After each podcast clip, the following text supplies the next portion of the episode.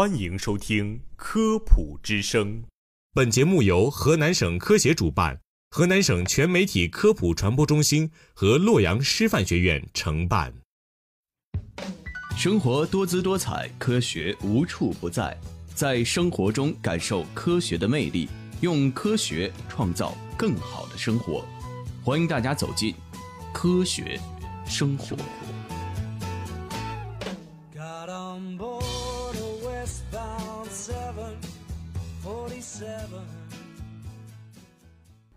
听众朋友们，大家好，欢迎收听《科学生活》，我是陈莹，我是蔡静。中秋节就要到了，在这里，我和陈莹祝大家中秋节快乐。大家都知道呀，八月十五是中秋节，中秋节也快到了。那么大家对中秋节了解吗？当然了解了。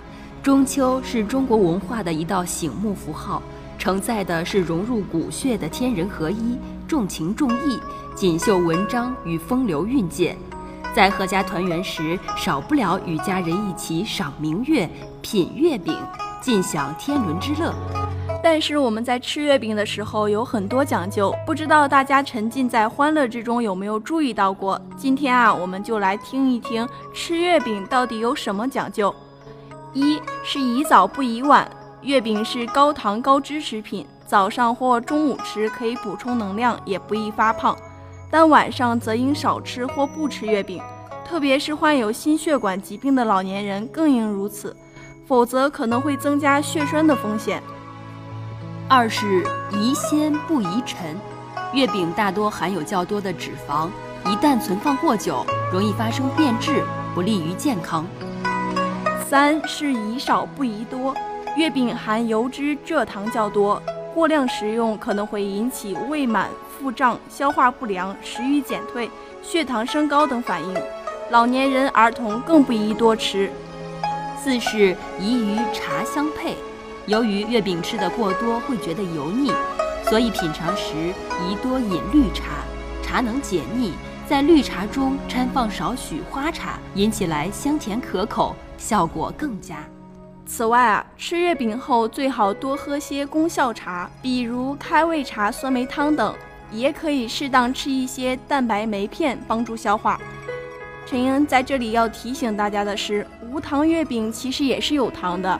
无糖月饼近几年颇为流行，广告声称其不含糖分，食用后血糖不会升高，是糖尿病人的福音。其实这种说法并不可信。糖是碳水化合物的俗称，除了我们平时吃的蔗糖，碳水化合物还包括淀粉、面粉等多糖。商家宣称无糖大多只是没有使用蔗糖，而是添加了甜味剂，如木糖醇等。月饼里的莲子、豆类、果仁以及月饼外皮中的面粉都可以转化为葡萄糖，食用后也会令人血糖升高。我国食品标签相关标准规定，一种食品如果要声称无糖，必须满足固体或液体状态中每一百克。或一百毫克的碳水化合物含量不高于零点五克。制作月饼的主要原料是面粉，本身就是碳水化合物，即使里面不添加蔗糖，也难以达到无糖食品的国家标准。由此可见，无糖月饼并非真正意义上的无糖。对于糖尿病患者及高血糖人士来说，需要限制月饼的食用量。不妨每次吃月饼的时候，把月饼切成四分之一甚至八分之一的小块，每次吃一小块，这样既可以品尝到多种口味，也不用担心血糖升高过快。另外，虽然无糖月饼并没有添加蔗糖，但其中仍然含有油脂，属于高脂高能量食品，不可大量食用。近几年啊，随着微商的兴起，自制网红月饼在朋友圈备受追捧。其实这些月饼并不一定是专业糕点师所做，很多制作者只是兼职或者是烘焙爱好者。自制月饼宣称的无添加也只是噱头，因为很多原材料本身就是添加剂，如淀粉可以做增稠剂等。其实只要能保证合理使用添加剂，完全不用担心安全问题。事实上，如果一味不使用添加剂，月饼的质量也很难保证。比如，如果没有合理使用防腐剂，月饼可能放几天就坏了。陈英在这里还要提醒大家的是，朋友圈的自制月饼大多都是依靠朋友之间的信任进行销售，但是这种信任并不是食品安全的保障，反而会埋下食品安全隐患。现在很多微商鱼龙混杂，不具备卫生许可证，做的东西实在难以让人放心，出了问题也很难追究。建议大家还是不要盲目购买朋友圈的月饼。在这里提醒您，有这些疾病的人群不宜吃月饼。一是糖尿病人，因为月饼含糖量高，吃得过多可以使血糖急剧升高，加重糖尿病患者体内糖代谢紊乱，使病情加重。以少食和不食为好。二是患有十二指肠炎或胃炎的人，吃月饼是一种口服，可是对于胃及十二指肠溃疡的患者，则是不可图这种口服。因为吃月饼能促使胃酸大量分泌，强烈而持续的刺激溃疡面，会促使病情加重。三是心脑血管疾病患者，千万不要多吃月饼，因为月饼中的糖、油脂等可增加血液粘稠度，加重心脏负担，不利于患者康复，甚至可诱发心脑血管疾病发病。四是脂溢性皮肤病患者，如脂溢性皮炎、痤疮等患者。研究认为，这类皮肤病的发生发展与糖类脂肪的摄入过量有关。过多食用月饼会使皮脂腺分泌增加，使病情加重。五是肝病患者，患有肝病的人不宜吃月饼，因为月饼比较干粗糙，加之患者食道下段、胃底静脉曲张充盈，血管变细。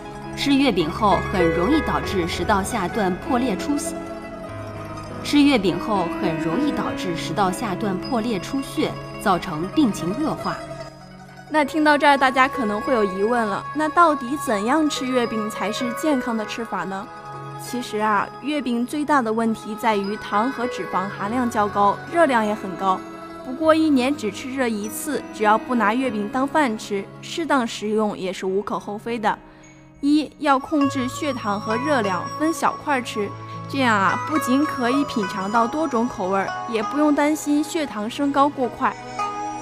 二高血压、高尿酸患者不宜吃咸味月饼，含有海鲜、水产品的月饼，虽然原料添加，虽然原料添加量不明显，但由于是咸口，含盐量不低。还有火腿月饼、蛋黄月饼、榨菜肉月饼。牛肉月饼等，痛风、高尿酸、血压高的朋友们还是要尽量少吃或不吃。三、减少正餐主食量，增加活动。如果已经吃了或者打算多吃月饼，在正餐的时候啊，我们要减少主食摄入，趁着假期也要多做运动。最后啊，还要提醒您，在选购月饼时，不要购买已经过保质期的产品。还要注意查看礼盒及单件食品包装上的标示。有时月饼礼盒中含有多种口味的月饼，或同时含有其他食品，它们的生产日期和保质期可能并不相同。我们应该仔细分别查看，并在保质期内食用。